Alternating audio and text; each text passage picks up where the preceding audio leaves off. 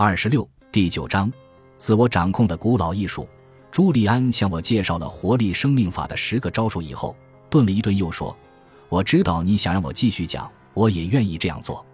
我和你分享的智慧，值得你一整晚不睡觉来听。或许我们可以谈得再深入一点。你究竟是什么意思？我认为今天晚上我所听到的一切已经相当深奥了。”我奇怪地说。我向你解释的那些秘诀，会让你在生活中创造出所希望的一切。但是那些智者的哲学视野要远远高于我们所能看到的地方。到目前为止，我教给你的都是非常实用的知识。但是你一定要明白，在我列出的种种原则之下，其实还涌动着许多潜在的精神力量，也就是东方哲人所说的那句“言有尽而意无穷”。如果你不理解我所说的这些话，不要太担心了。只要你肯听进去，再好好的想上一会儿，之后就会慢慢的理解和接受了。学生做好准备的时候，老师就会出现，是吗？正是这样，朱利安说，露出笑容。你一直学得很快，好吧？让我们来听听精神的部分。我充满活力地说，根本没有注意，现在已经快早上五点半了。想想一下。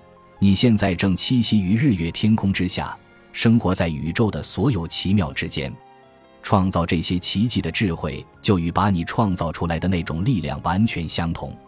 你身边的任何东西都是来自同一个地方。我们本是一体，万物皆为一体。我不确定自己是否明白你的意思。地球上每一种活着的生物，地球上每一件看似静止的事物，其实都有自己的灵魂。所有的灵魂都会成一个，那就是宇宙的灵魂，就像是一滴水融入大海，汇成海洋的波浪澎湃。同样，我们也能够从大海中感受到那一滴水的生命律动。你看，约翰，当你养护自己的心智和精神时，你的确也是在滋养宇宙的灵魂；而当你提高了自我，也就是在提高所有存在于你四周的生命。当你有勇气不断接近梦想的方向，你也就开始利用宇宙的力量。正如我此前已经告诉你的，生命回报给你所要求得到的任何东西，它一直在侧耳谛听。所以说，自我控制和产物都将通过帮助自己而对别人有所帮助。可以这样说，当你丰富自己的心智头脑，养护自己的身体以及滋养自己的精神时，你都会逐渐确切地理解我所说的这些，朱利安。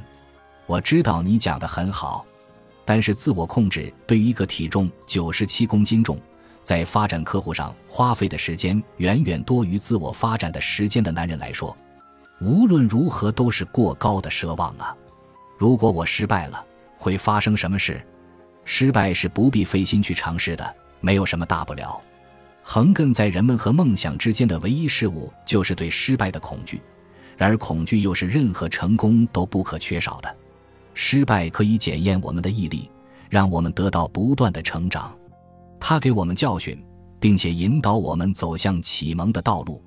东方的先哲曾经说过：“每一支射中公牛眼睛的利箭，都是一百次失误的结果。”这就是要求我们明白一个道理。从失去的机会中不断获益，不要害怕失败。失败是你的朋友，让我拥抱失败吗？我半信半疑地问。宇宙青睐勇敢者。一旦当你下定决心要把自己的人生提高到最高的层次上，你灵魂的力量就会指引你方向。瑜伽师拉曼相信，每一个人的命运在他出生的那一刻就已经铺展开了。这条道路将一直通向一个盛满瑰丽宝藏的奇妙所在。每个人都能够培养起走上这条道路的勇气，这是人的天赋。他给我讲过一个故事，在此我想转述给你听。以前，在古老的印度，有一个邪恶的巨人，拥有一座可以远眺大海的辉煌城堡。在巨人去打仗的很多年里，附近村子里的孩子们常常跑到巨人美丽的花园里。非常快乐的玩耍。有一天，巨人回来了，把所有的小孩子都赶出了他的花园，谁也不许再来。他一边高喊，一边怒气冲冲地把橡木大门砰的一声关上。后来，他围着花园建起了一道高大的大理石墙，把孩子们都挡在花园外面。寒冷的冬天到来了，这在印度是再自然不过的。而那个巨人盼望着温暖早早回来。不久，春天造访了巨人城堡下方的村子，但是冬天的寒冷魔爪依旧拒绝离开他的花园。有一天，巨人闻到了春天的芬芳，感到了太阳穿过窗子照耀进来的温暖。春天终于回来了，他大声喊着，跑到他的花园里去了。可是巨人没有想到，映入眼帘的是那样一幅场景：村里的孩子们不知用了什么方法，终于翻进了城堡，正在花园里高兴地玩。正是由于他们的到来，花园从冰封的冻土变成了富饶的土地，盛开着玫瑰、水仙和紫兰花。所有的孩子都开心地哈哈大笑，除了一个孩子以外。在眼角的余光里，巨人瞥见一个很小的小孩，他比其他孩子个子小得多。他因为没有力气翻过墙头进花园去玩，眼泪从脸上流下来。巨人为那个孩子感到难过，而且在他的一生中，他第一次为自己的恶行感到悔恨。我要帮助这个孩子，他说，向他跑过去。当其他的孩子看见巨人出来时，他们都感到害怕的要命。跑出了花园，但是那个个头很小的孩子还站在那儿。我要杀死巨人，他结结巴巴地说：“我要保卫我们的游乐场。”巨人走进小孩子，他张开双臂：“我是你的朋友。”他说：“我来帮助你翻过墙头到花园里去。现在他是你的花园了。”这个小孩子现在成了孩子群中的英雄，他感到很高兴。把自己一直戴在脖子上的金项链送给了巨人，这是我的幸运护身符。他说：“我希望你来拥有它。”从那一天起，孩子们一直在巨人美丽的花园里玩耍，但是那个最受巨人宠爱的勇敢小孩子却再也没有回来过。时间一天天过去，巨人生病了，越来越虚弱。孩子们还继续在花园里面玩，可是巨人再也没有力气和他们作伴了。在那些安静的日子里，巨人最想念的就是那个小孩子。一天，在特别寒冷的冬季里，巨人从他的窗子里向外看了一眼，看到一个堪称奇迹的景象。尽管大部分花园都被白雪覆盖，在花园的正中却站立着一株漂亮的玫瑰花树，上面开满颜色各异的鲜花。就在玫瑰花树的旁边，站着巨人最喜爱的那个小孩子。小孩子笑得非常甜美。巨人快乐的手舞足蹈，冲出去拥抱了孩子。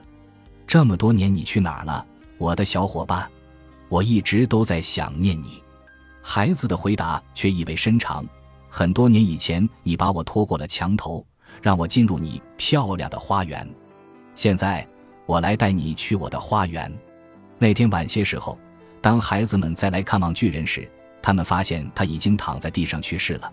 而他的身上从头到脚覆盖着上千朵美丽的玫瑰花，只管让自己勇敢起来，约翰，就像那个小小的孩子，站稳你的脚跟，追随自己的梦想，他们会引领你找到自己的命运，跟随你的命运，他将带你领略宇宙的奇妙，带你进入一个满是玫瑰的神秘花园。当我抬头看向朱利安，打算告诉他这个故事对我的触动有多么深时，我看到了极其震惊的场面，这个曾经把一生中最好的时光都花在追名逐利上的坚如磐石的律师，在这一刻竟然泪流满面。